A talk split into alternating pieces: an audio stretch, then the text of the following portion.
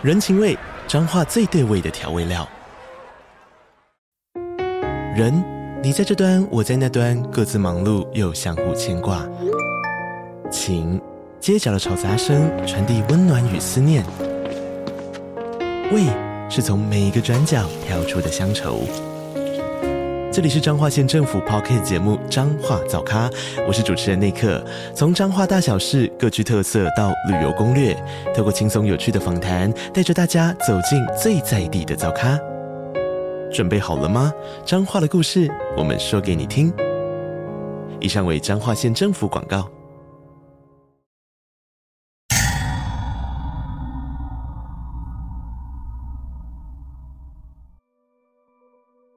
嗨，大家好，我是飞马。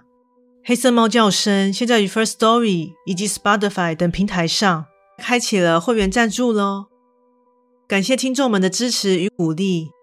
之后将会带给大家更多精彩的故事。加入会员除了能给予大大的支持外，每周更有会员专属以及故事后的唱名感谢哦。心动不如马上行动。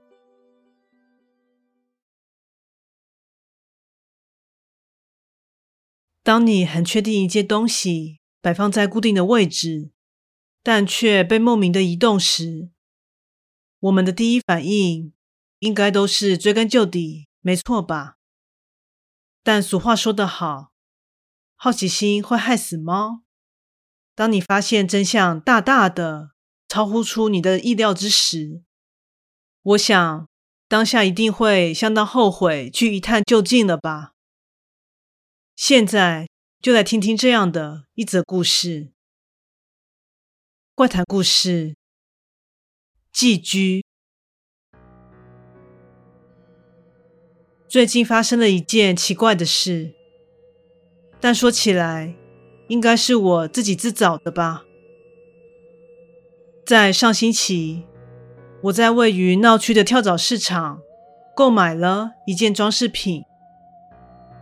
那是一个海螺外形，大小约十五公分左右的物体。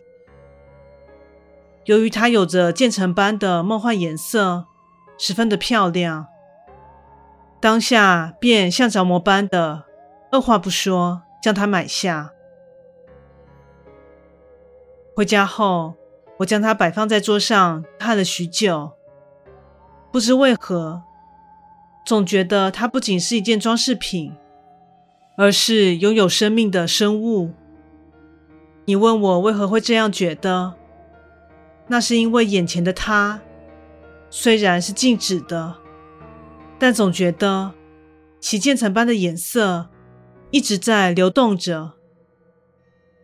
而当我将它拿起并靠近耳朵时，除了听到空气流动的共鸣声外，还隐约听见像是心跳的声响。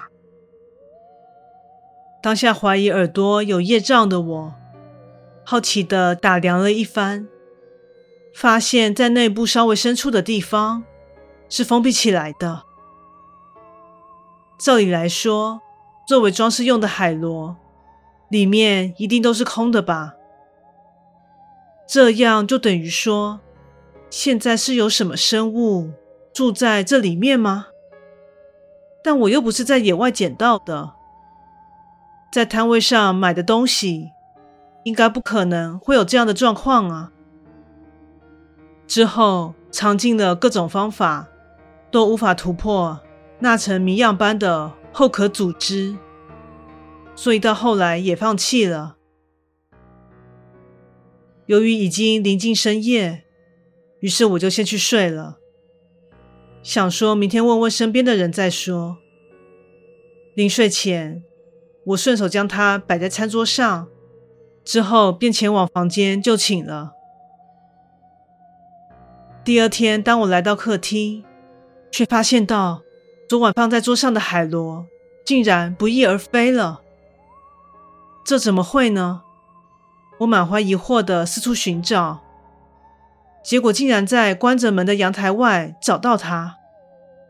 这也太荒谬了吧！要不是我昨晚记忆错置，不然就是他自己开门出去的吗？由于已经临近上班时间，所以也只能先放下这件让我百思不得其解的事，并再次将它放回客厅桌子的中间。当我下班一回到家中，便第一时间走向餐桌确认。结果让我最不想面对的事情来了，那海螺果然又不见了。我怀着惴惴不安的心绪，在家中四处找寻。就在这时，我听见阳台传出了些微的碰撞声。我悄悄地走到其门边，发现此时海螺竟莫名其妙地摆在阳台的矮墙上。而此时，他的正前方正停着一只大蟑螂。本来看见蟑螂都会大尖叫的我，在下一秒却完全无法出声了。这是迟那时快，海螺忽然伸出了像是触手的东西，唰的一瞬间，就将眼前的蟑螂给抓进去了。接着，伴随着一阵抖动声响。海螺才又处于静止的状态。目睹这一切的我，脑中顿时一片空白。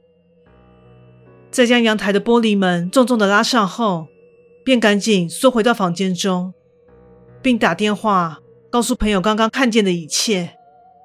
但想当然尔，没有人相信我。虽然充满着恐惧，但也在不知不觉中睡着了。第二天早上，我战战兢兢地将玻璃门拉开一条缝，望出去，发现海螺早已不见了踪影。从此之后，再也没有看过它了。现在想想，它应该又不知道去哪里觅食了吧。